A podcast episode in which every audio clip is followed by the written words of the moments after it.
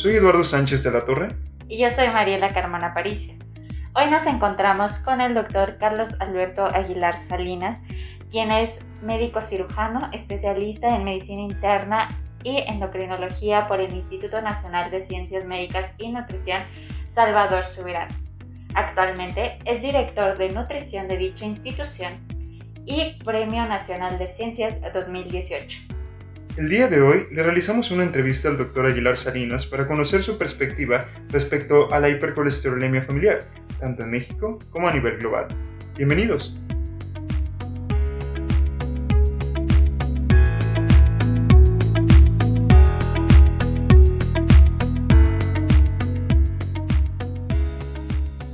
En primer lugar, sería la pregunta de por qué la hipercolesterolemia familiar se le debe atender o considerar como una prioridad de salud global.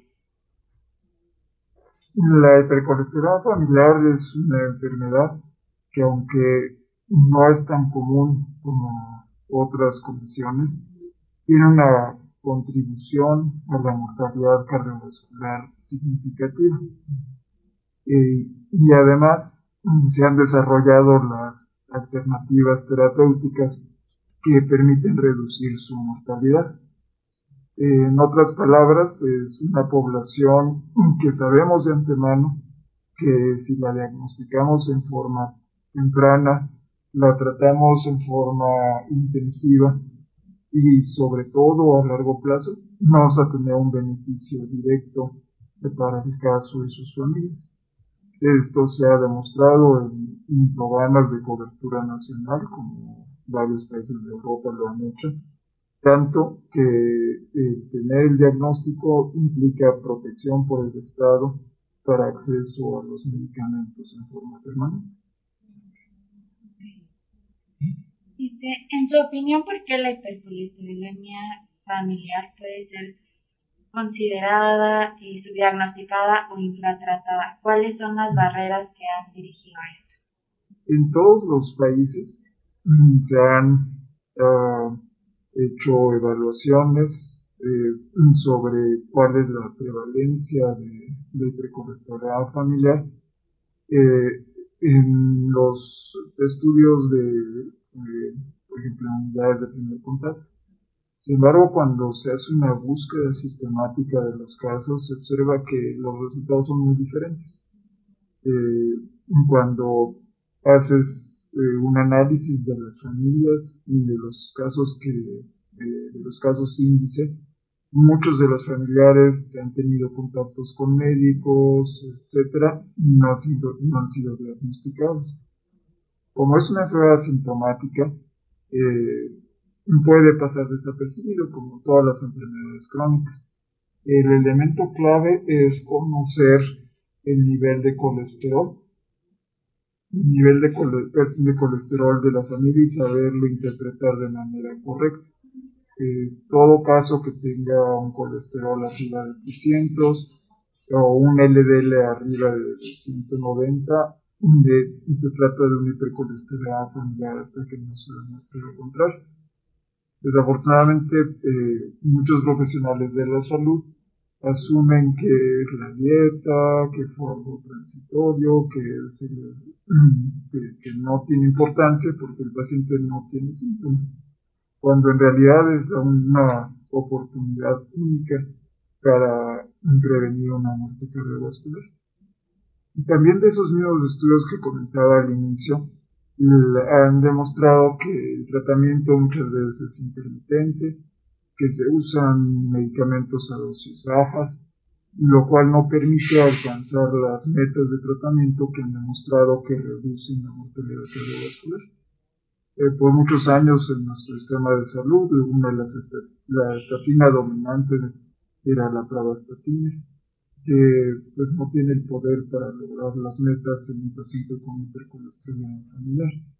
Entonces no contábamos con las herramientas para lograr las metas. Entonces, estructuralmente el sistema estaba mal planeado y de antemano pues, los pacientes no lograrían las metas aunque estuvieran en tratamiento.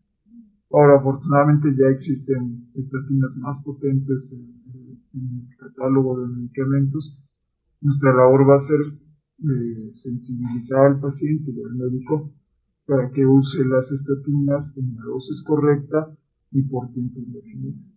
muchas veces mm, en la siguiente consulta mm, se alcanza la meta, pero se asume que, es algo transitorio y por lo tanto suspenden el medicamento y en la siguiente consulta está otra vez.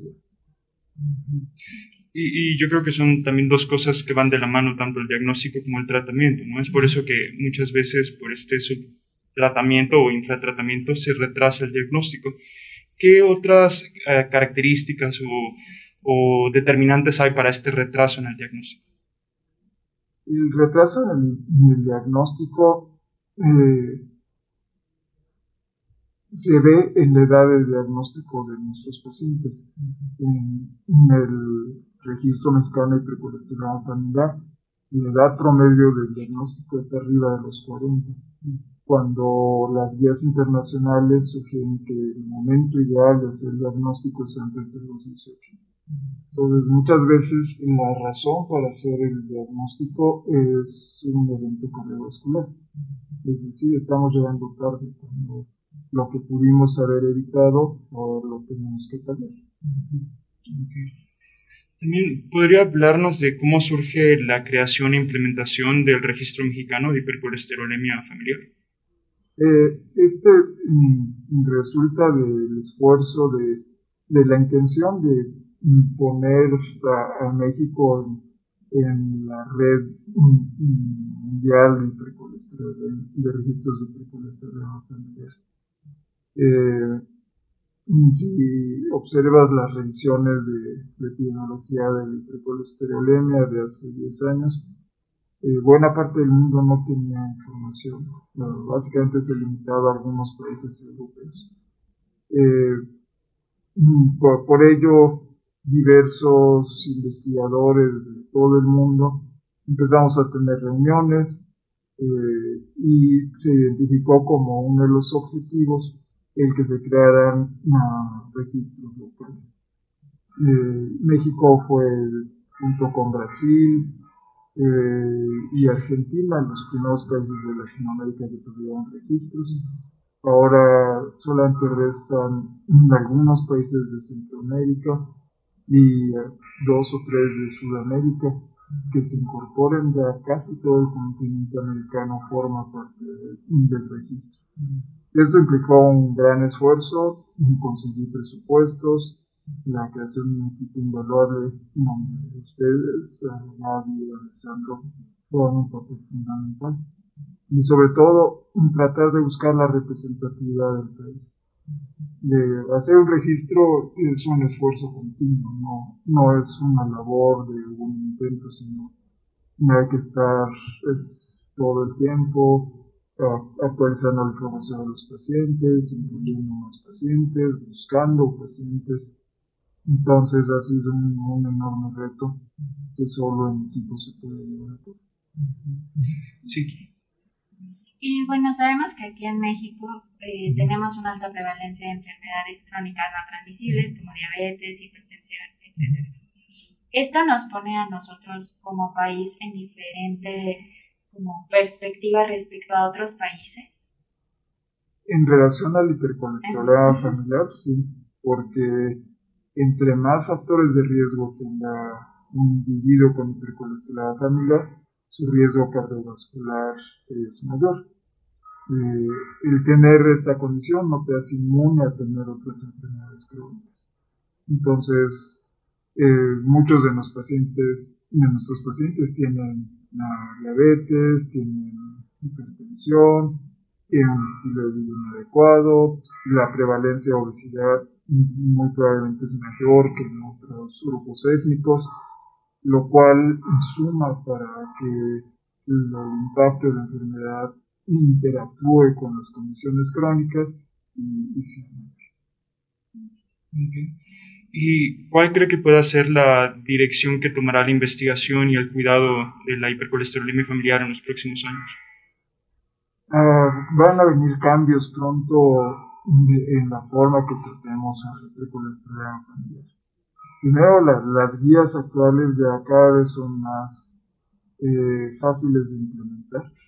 Gracias. Afortunadamente ya hay medicamentos genéricos que hacen que el acceso a ellos sea factible.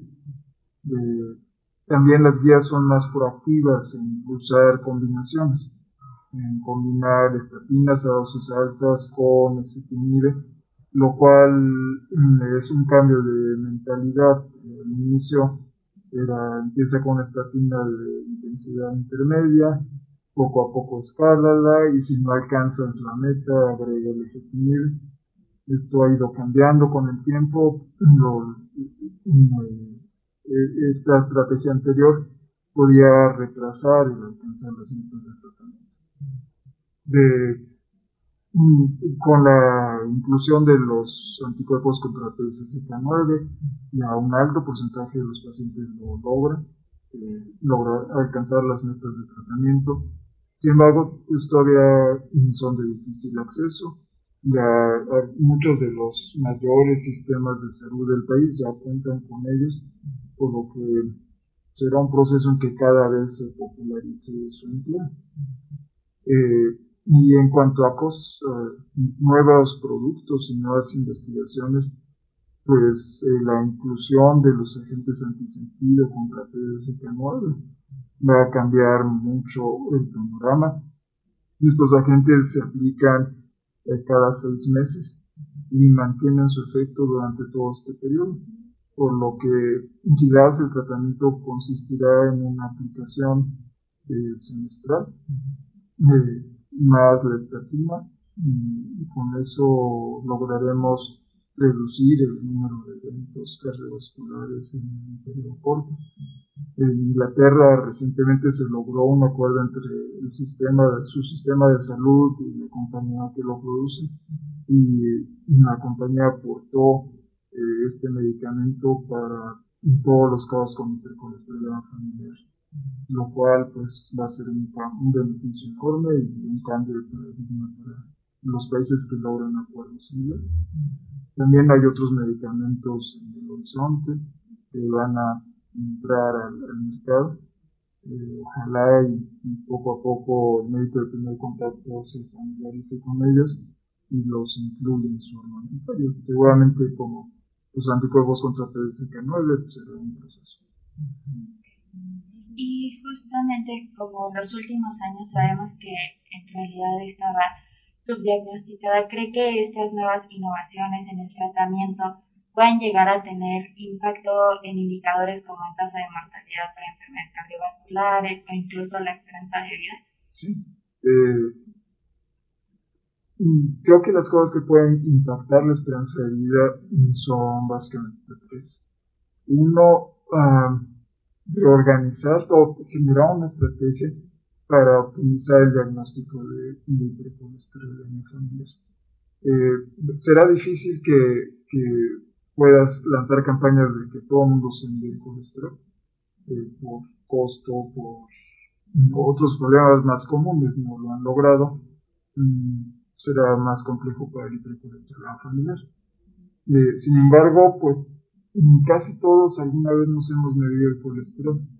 Y tenemos que generar plataformas que permitan, como ahora se, se está intentando eh, por, nuestro grupo, hacer el diagnóstico usando inteligencia artificial, que, que revisando expedientes electrónicos, revisando eh, algoritmos, tú puedas, con información que ya cada quien cuenta, eh, eh, hacer la sospecha invitar al paciente ahora sí de manera focalizada a que se incorpore un programa de tratamiento. Entonces es, es simplemente de organización lo que requerimos para no invertir más en presupuestos. El segundo punto es la capacitación del médico de primer contacto y de las familias. Eh, mientras ellos no asuman el liderazgo que les corresponde de, eh, sobre todo mantener el tratamiento a largo plazo, de darle la motivación al paciente para que no suspenda los medicamentos, ese es un, paso crítico para que disminuya la mortalidad. Y el, y el tercero, pues es eh, la referencia oportuna para aquellos de muy alto riesgo cardiovascular.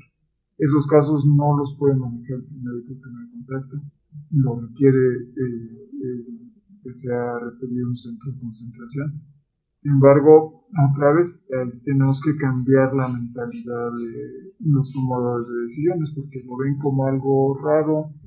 Este, no, pues yo no le voy a invertir a, una enfermedad que es una en que ahora se sabe que no es cierto, es una 250 y que más o menos el 30%, uno de cada 30 eventos cardiovasculares tienen como sustrato al hipercolesterol. O sea, si pocas cosas tienen una contribución mayor, diabetes, tabaco, hipertensión, pero obvio que después de eso no hay nada que contribuya tanto a las muertes cardiovasculares como el colesterol.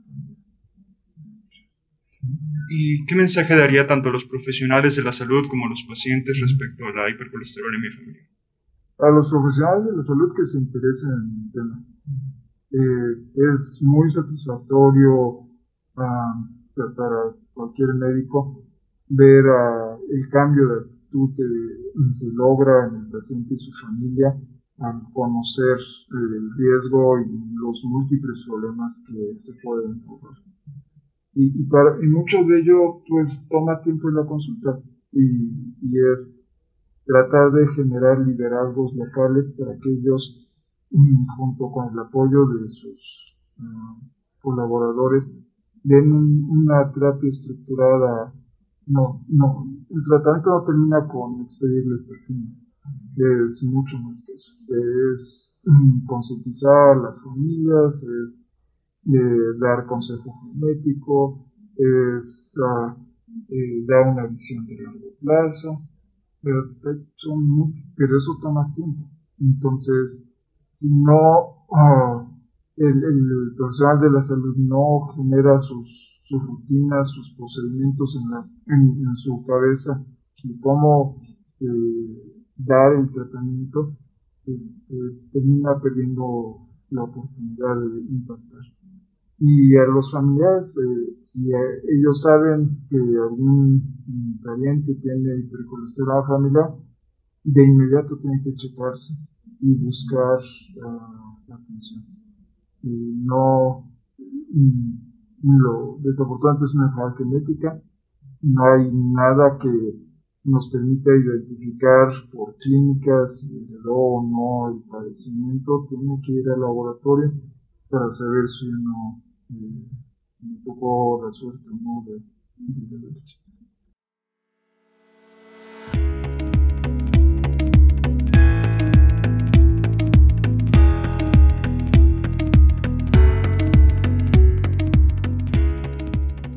por escucharnos. Esta es una iniciativa del Registro Mexicano de Hipercolesterolemia Familiar. Para más información, búscanos en Facebook como Registro Mexicano de Hipercolesterolemia Familiar o visita nuestra página www.fhmexico.org.